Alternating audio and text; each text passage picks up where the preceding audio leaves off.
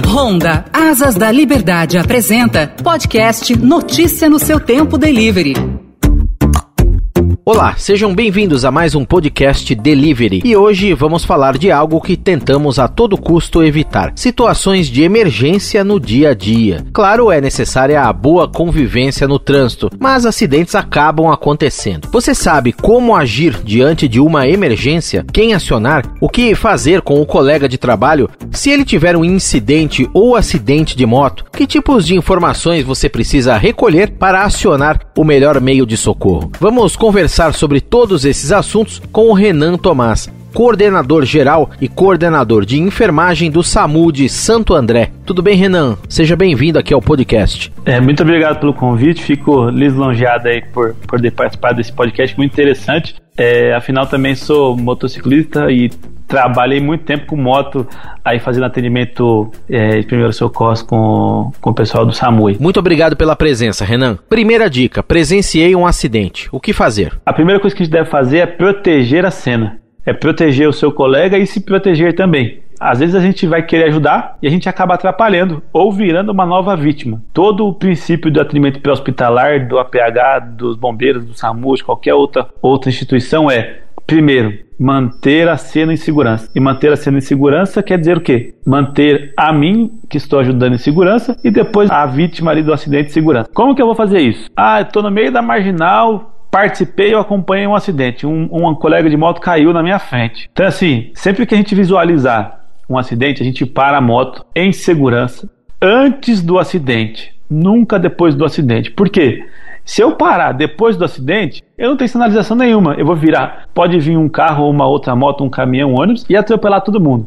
Então o interessante é, sempre que eu visualizo um acidente, eu paro, sempre na velocidade da via, então são 60 km por hora, eu paro 600 metros antes, com a moto ligada, se possível, acionado o farol e as setas, para quem está vindo do outro lado conseguir visualizar que tem algo chamando a atenção e ele vai desviar. Se eu estou com outro carro, alguma coisa, eu paro o carro antes, ligo o pisca-alerta, porque assim eu estou visualizando. Então essa é a primeira regra de segurança. Sempre deixo algo visual para que não seja uma nova vítima, nem eu seja uma nova vítima e nem a vítima que já teve um acidente esteja outro acidente. Perfeito. Vale sinalizar também, Renan, com alguma outra coisa que você tem à mão ali, um triângulo, no caso de um carro, ou um galho de árvore, qualquer outra coisa? Isso. O que eu tiver à mão compensa. Então, se eu estou de carro, além de ter o, o acionamento do pisca-alerta do carro, eu tenho também aí a, a questão do triângulo. Ótimo. Se eu estou de moto, eu tenho a moto, tenho o capacete, tenho o galho de árvore perto, posso pegar algo que demonstre, que visualize muito facilmente para o outro condutor não,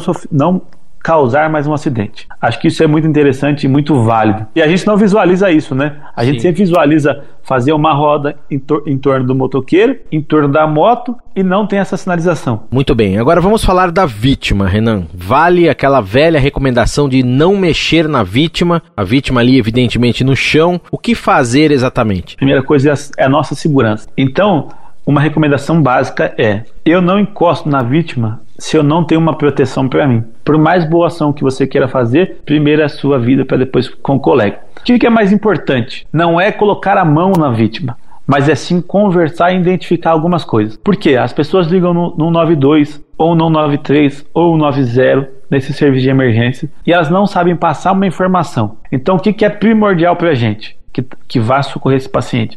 A gente saber qual é a informação clínica, a informação necessária que precisa. Ele está consciente, ele está conversando, ele está respirando, ele tem sangramento ativo em algum lugar, ele tem alguma fratura exposta, ele tem algum osso torto que você percebe. É, ele está de capacete ou ele está sem capacete. Isso é muito importante. São informações que eu não preciso tocar na vítima para descobrir. Eu preciso simplesmente falar com ela. Isso não é tocar. E aquela velha máxima é verdade quanto menos se mexer, melhor. Por quê? Toda queda de, de moto gera um impacto. A gente chama isso de cinemática do trauma, sinergia. A gente tem o deslocamento do corpo até um, uma região sólida e tem um impacto. Então a gente tem aceleração, desaceleração, mais um impacto. Isso a gente causa traumas e a gente pode, lesar, pode causar uma lesão na coluna vertebral e com isso, e com isso gerar alguns danos. E, e esses danos, se a gente movimenta a, a vítima de forma incorreta, a gente pode estar tá agravando ou mesmo piorando esse trauma, essa lesão. Então, quanto menos movimentar é melhor. Ok, se estiver num lugar perigoso. O que fazer? Tem uma situação apenas que eu recomendo que mexa na vítima com cuidado e da melhor maneira possível. Se eu estou numa via de alta velocidade, que eu não consigo diminuir a velocidade, não consigo parar o acesso da via e essa vítima está no local, correndo o maior risco, eu não consigo sinalizar tudo isso, eu recomendo que tire a vítima da, da, da via, mas de uma maneira segura e que movimente menos possível ainda, tanto a cabeça quanto a coluna. Muitas vezes, eu queria sua dica também, ali numa situação é, de emergência, né, um acidente, uma intercorrência qualquer, a pessoa fica nervosa, às vezes até o colega presenciou ali, fica nervoso também. Para quem ligar? 190, 192, 193, como a gente aciona e que tipos, queria que você reforçasse bem isso, que tipos de informações a pessoa precisa passar assim de imediato para vocês fazerem atendimento da melhor forma possível. Tá. O 90 é a Polícia Militar. Então a gente só vai ligar no 90 se não tiver vítima na, na, na ocorrência. E na realidade, hoje, 190 para ocorrência assim, você nem precisa acionar, você vai fazer um boletim eletrônico sem problema algum. Então o 90 é em caso de furto, roubo, essas coisas. O 92 é o SAMU, o Serviço de Atendimento Móvel de Urgência. E o 93 é o Bombeiro. Qual é a diferença do SAMU e do Bombeiro? O SAMU ele vai levar até você um profissional da área da saúde, um auxiliar de enfermagem, um técnico de enfermagem, um enfermeiro ou até mesmo um médico. O bombeiro, eles são profissionais treinados para fazer atendimento pré-hospitalar. Então, qual é a melhor recomendação? Se você tem um acidente de trânsito com vítima, que você não tenha presa em ferragens, não tenha fogo, não tem incêndio, não tem nada demais, você vai acionar o SAMU, porque ele vai te levar a sala de emergência até o acidente. Então ele está antecipando um fato. O SAMU pode fazer, pode pegar um acesso, fazer medicação, fazer soro, oxigênio terapia, toda essa questão. O corpo de bombeiros não pode fazer isso. Já se você encontrar um acidente de carro que o paciente está preso nas ferragens,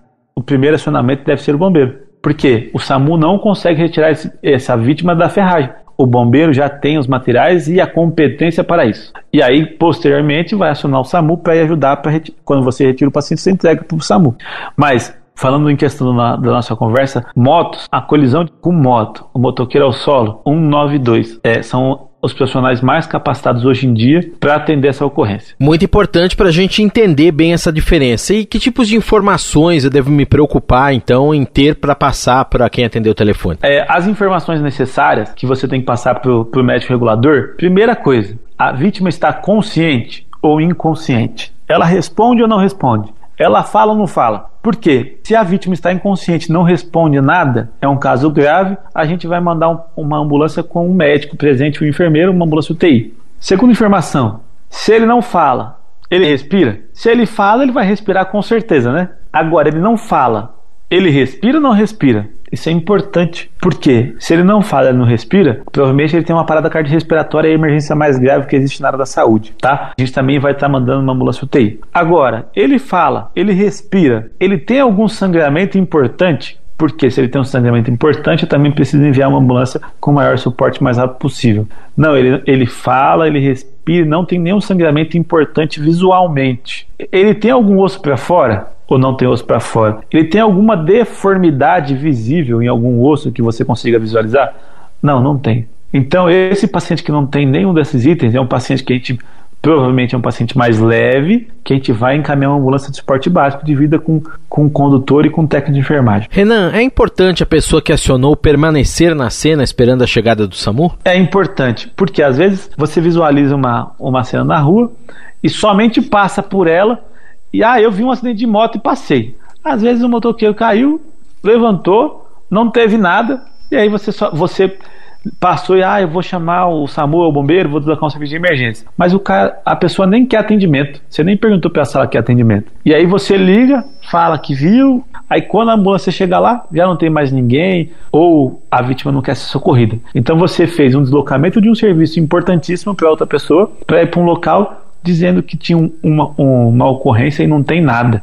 Né? Então, além de você estar tá sendo incoerente, você está fazendo um, um desserviço para a sociedade. Então, sempre que você vê, você para, vê o estado da vítima e fica até o SAMU chegar ou até o bombeiro chegar. Depois que chegou, aí vão te liberar com certeza e você dá prosseguimento. Perfeito. Tá então. E manter a calma, né, Renan? Também não adianta a pessoa se desesperar muitas vezes. Às vezes é uma situação de emergência mais ou menos grave. Claro que cada caso é um caso. E se a vítima, como você bem colocou, estiver conversando, deixar a vítima calma também, que o SAMU chega assim que possível e o mais rápido possível, né? Isso. Acho que em ocasiões de emergência é até, até complicado falar isso, é difícil, mas o primordial é manter a calma. É, a gente sabe que quem está lá na cena esperando o SAMU ou qualquer outra qualquer outro serviço aí, é 10 minutos para eles é uma hora. Pra gente 10 minutos é 10 minutos, mas para quem está esperando não.